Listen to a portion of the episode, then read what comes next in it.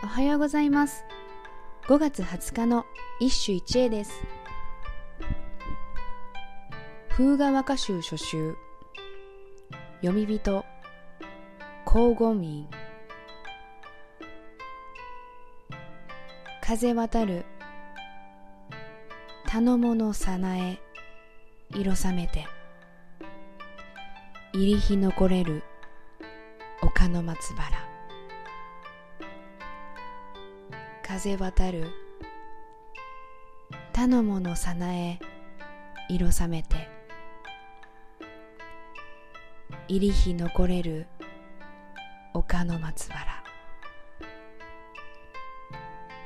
爽やかな風吹き渡り。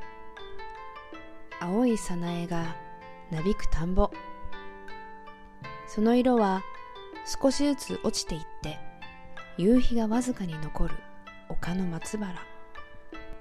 まるで写真を見るかのような情景繊細な初夏の田園。一目で玉葉風雅の線とわかる。見事な写生家である。早苗などの田園の風景が盛んに読まれるようになったのは新しく。だいたい玉葉あたりからだ。色彩にほとんどの感覚を働かせた京極派がこれを初夏の文学に発見したのである。京極派は為金そして伏見院とその妃永福門院によって起こるが今日の読み人皇后院はその伏見院の孫にあたる。